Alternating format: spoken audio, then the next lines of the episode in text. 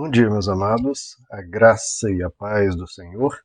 Eu sou o pastor Rômulo Pereira, da Igreja Batista, Palavra da Graça, e hoje nós vamos estudar os Atos dos Apóstolos, capítulo 15, verso 4, que nos diz: Chegando a Jerusalém, foram bem recebidos pela Igreja, pelos apóstolos e pelos presbíteros, a quem relataram tudo o que Deus tinha feito por meio deles.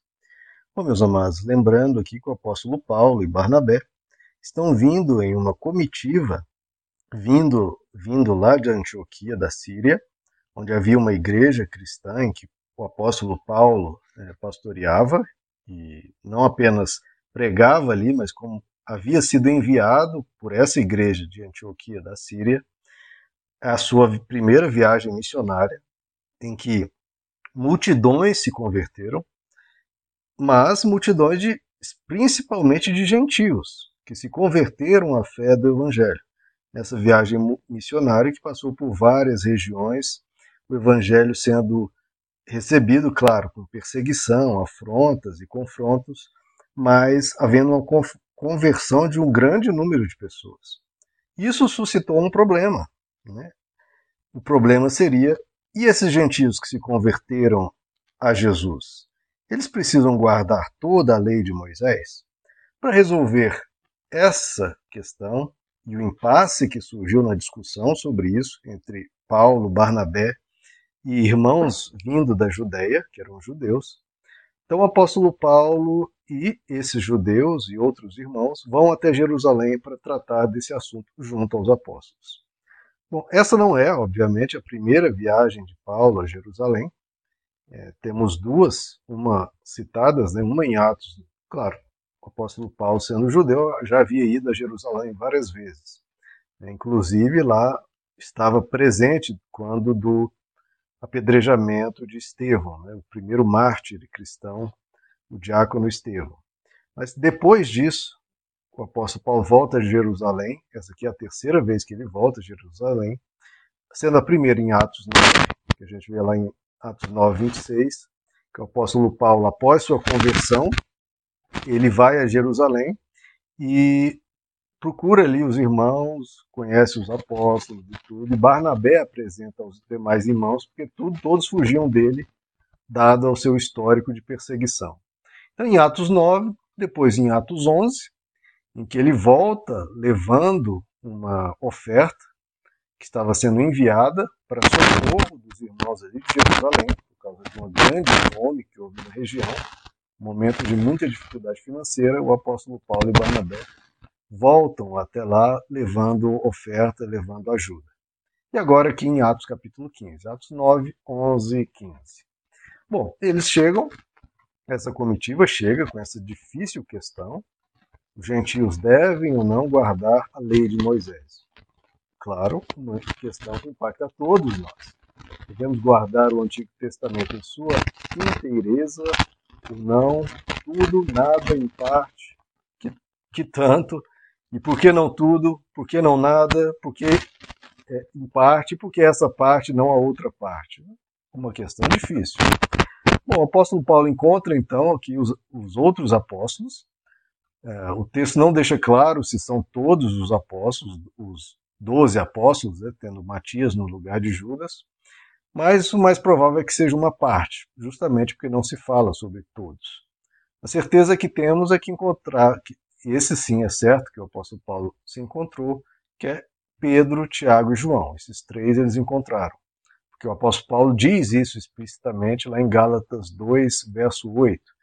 Ele diz que quando conheceram a graça que me fora dada, Tiago, Cefas, que é Pedro, né, e João, que pareciam ser as colunas, deram a mim e a Barnabé as destras da comunhão.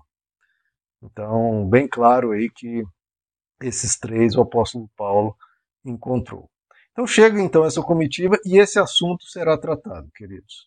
Esse assunto será tratado, nós vamos ver nos próximos versos todo o debate, toda a discussão, Gentios, judeus, todos eles recebem. Mas cada grupo, com a sua formação, com o seu histórico, com a sua... Se os judeus receberam o Antigo Testamento, que foi ministrado por Moisés a eles, que bom. Mas essa ministração da aliança judaica foi uma aliança judaica. Nunca foi colocada essa aliança para o mundo todo. Essa aliança foi com Jacó e seus descendentes. O outro grupo humano, os gentios, Deus não olha essa diferenciação. Ele reconcilia a todos por meio de Cristo. Agora, esse grupo recebeu esses princípios, os quais, como aquele grupo é historicamente, culturalmente, estão seguindo esses princípios. O outro grupo segue a sua vida com Cristo sem precisar guardar esses outros princípios que foi específico para o, para o povo judaico, porque é uma lei judaica estabelecida entre Deus e o povo judeu. Então é bem claro até para já nos dar essa pista. Uma aliança judaica, uma aliança inclusive foi quebrada, desfeita e que Deus criou uma outra aliança superior, superior tanto em princípios quanto em abrangência. Então você vê uma aliança aplicada a um povo e uma outra aliança muito superior aplicada a todos. Então esse povo aqui que tinha essa aliança, quiser guardar essa aliança, pode guardá-la. Agora, a aliança que se aplica ao mundo inteiro é a aliança da nova aliança, essa sim de abrangência universal. Mas nós vamos tratar isso mais detalhadamente nos próximos versos.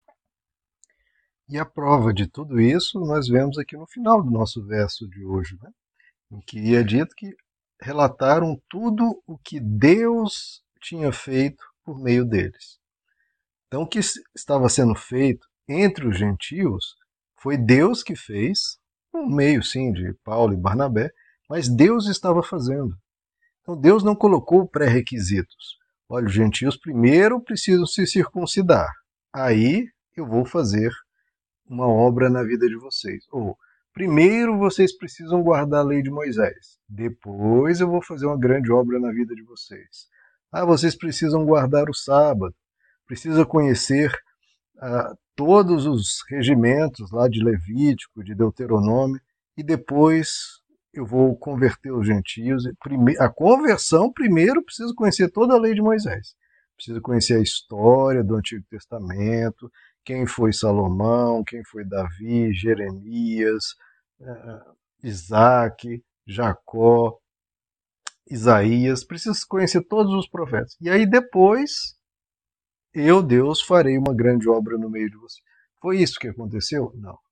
Veja que Deus não colocou esse tipo de pré-requisitos. O que precisava para as pessoas é conhecer Jesus Cristo, sua obra na cruz, a sua palavra que ele veio deixar aqui na terra e uma mudança de coração, que é o principal. O principal, geralmente, as pessoas tratam como algo de menor importância. Não, o importante é conhecer aqui os livros, conhecer os versículos, conhecer né, a legislação judaica, conhecer os ritos judaicos, conhecer a história é, do povo. Parece que. Ah, peraí, o que mais que está faltando alguma coisa? Ah, sim, transformação do coração. Isso quando lembram. Quando lembram, é uma coisa assim, lá, um detalhe, uma coisa lá de menor importância e que vem por último. Quando isso é o principal, o que Jesus falou. Ou você nasce de novo, ou você não entra no reino de Deus. Não é isso?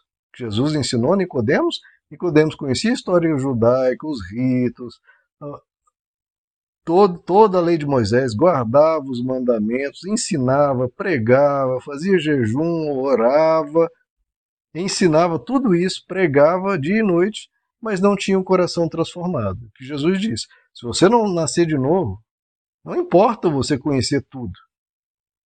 Pelo contrário, quanto mais você souber, isso vai ser usado contra você, porque você sabe e não vive. Agora, quem vive e sabe pouco da legislação judaica, da história de, de, de Israel, mas conhece Jesus e tem o coração transformado por ele, isso é o que importa. Isso é o mais importante. O resto é conhecimento de contexto histórico, conhecimento de todo o que ocorreu. Mas tudo o que ocorreu foi para a vinda de Jesus. Se você conhecer essa história que bom, você fica mais letrado, mais entendido. Mas o importante é o que essa história propiciou, que é a vinda de Jesus, a vinda do Messias, a vinda do Rei dos Reis, do Senhor do Senhor e do Salvador. O que salva é Jesus. O que salva não é conhecer a história judaica, nem os ritos judaicos. Então, tudo isso o apóstolo Paulo deixa bem claro quando diz o que Deus tinha feito por meio deles. Deus fez nos gentios sem colocar nenhum pré-requisito. Só que aí vem o ser humano e vem colocar pré-requisitos que Deus não colocou, que Deus não estipulou. Porque se Deus quisesse que fosse estipulado, ele chegaria para o apóstolo Paulo, para o apóstolo Pedro: olha, ensine os ritos judaicos, ensine primeiro faça-os guardar os ritos judaicos e depois eles vão ser convertidos, vão ser aceitos, vão ser recebidos, vão ser batizados com o Espírito Santo. Que foi o que ocorreu. Isso foi visto lá em Atos capítulo 12, a conversão de Cornélio, em que Deus derramou o Espírito Santo sobre Cornélio e sua família. E aí depois o apóstolo Pedro falou: "Bom, eu posso recusar a água do batismo a esses em que Deus batizou com algo superior, que é o Espírito Santo?